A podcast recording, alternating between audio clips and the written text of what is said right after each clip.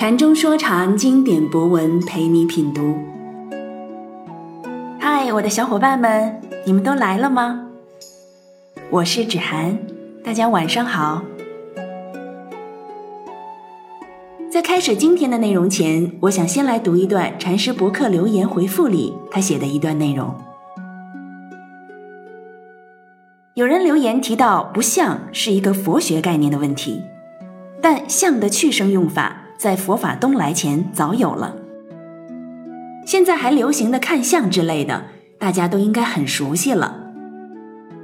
把“不相”往佛学上扯，既不懂佛学的无相，更不懂儒学的不相。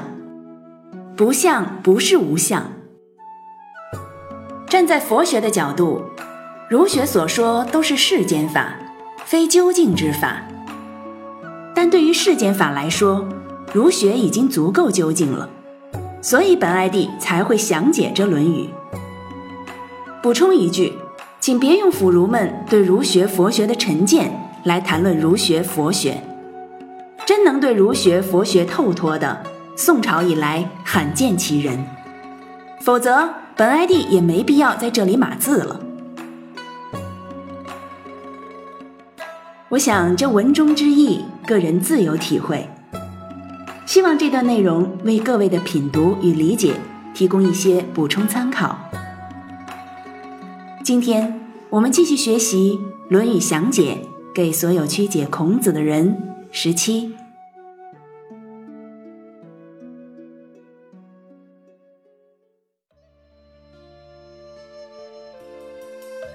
子曰。放于利而行，多怨。详解这一章七个字，没一个难字，但千古以来都是错解。所有的解释基本都按朱熹《论语集注》而来。朱熹认为，放一也，按这解释，放就发赏声了。而后来所有的解释。基本都成了。如果一切行事以求利为目标，就容易招致他人的怨恨，或自己心中容易产生怨恨。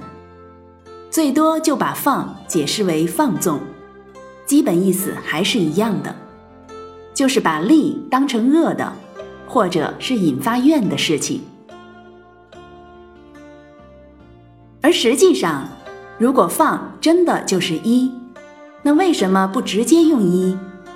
依于利而行，多怨，这样不更清楚？后世论诗有所谓诗眼，好诗的诗眼是不能改的，就像大家熟悉的“春风又绿江南岸”，这“绿”字就没法改，在汉语中就再也找不到一个字可以替代的。而《论语》时代虽无诗眼一说，但《论语》中文第一书。里面的用字有着中文第一书应有的准确性与不可更改性。试想，那沐猴而观的吕不韦纠集些三教九流之人，弄了本杂说《吕氏春秋》，都敢吹嘘一字千金，改一字都不行，又何况这中文第一书的《论语》呢？放，应该发去声，包含放弃、放纵的意思。可能所有人都要问：放弃和放纵这两个意思不刚好反了？在这句里，放弃意味着不按例行事。既然不按例行事，又何来放纵？而放纵意味着唯利是图，放纵而行。既然是唯利是图，就谈不上放弃了。放弃的不能放纵，放纵的就不放弃。放弃利益和放纵利益两个极端，怎么能同时出现在“放”的解释里？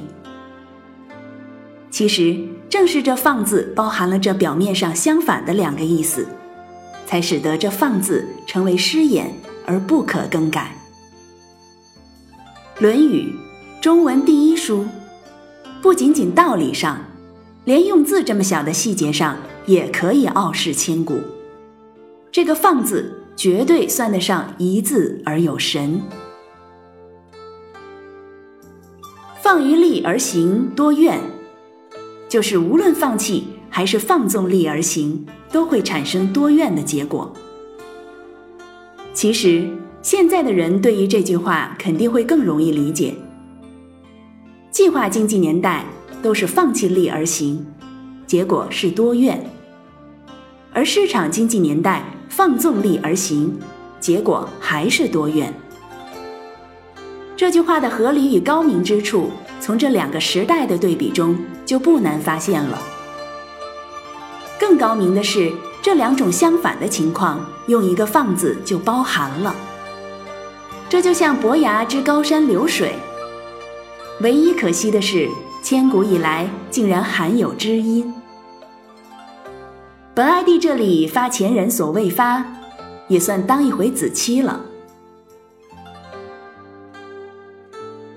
对利的放纵与放弃都是不对的，这和上一章所说的“其一变至于鲁，鲁一变至于道”的精神是一致的。齐模式代表的是对利的放纵。而鲁模式代表的是对利的放弃，这都违背了圣人之道善恶并举、文武并重、一阴一阳文武之道的基本原则。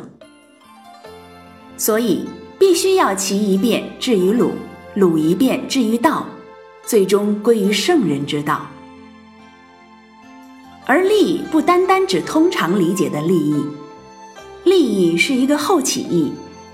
利的本意是锋利，在人不治的社会，利益当然是最锋利的东西，其最终结果就是贫富之相。但更重要的是，利除了表现为静态的利益，也表现为一种动态趋势性，这里更多体现出其本意锋利来了。就算同在人不治的社会里。水平也有高低之分，人不治必然有怨，但少怨总比多怨好。用现代术语，就是社会矛盾缓和总比社会矛盾激化要好。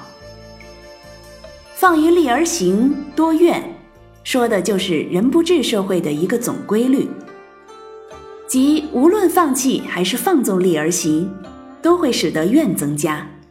都会最终使得社会矛盾激化，而利总是相对的，站在贫富之相上，对富者利的放纵，往往就意味着对贫者利的放弃，反之亦然。要实现贫而无产、富而无骄的人不相，就绝对不能违背放于利而行多怨这人不治社会的总规律。绝对不能放弃或放纵利而行，要充分把握其利。所谓用其刃而不被其刃所伤，只有这样，才可以有资格谈论对贫富诸相的不相。否则，连利之所向都无所把握，又如何能不向其最终结果的贫富诸相呢？行圣人之道的君子。首先要是智人，如果自己都还不智，又如何去让人不智之相不相？一事不知，儒者之耻。不尽量用这世界上的知识武装自己，是没资格当儒者的。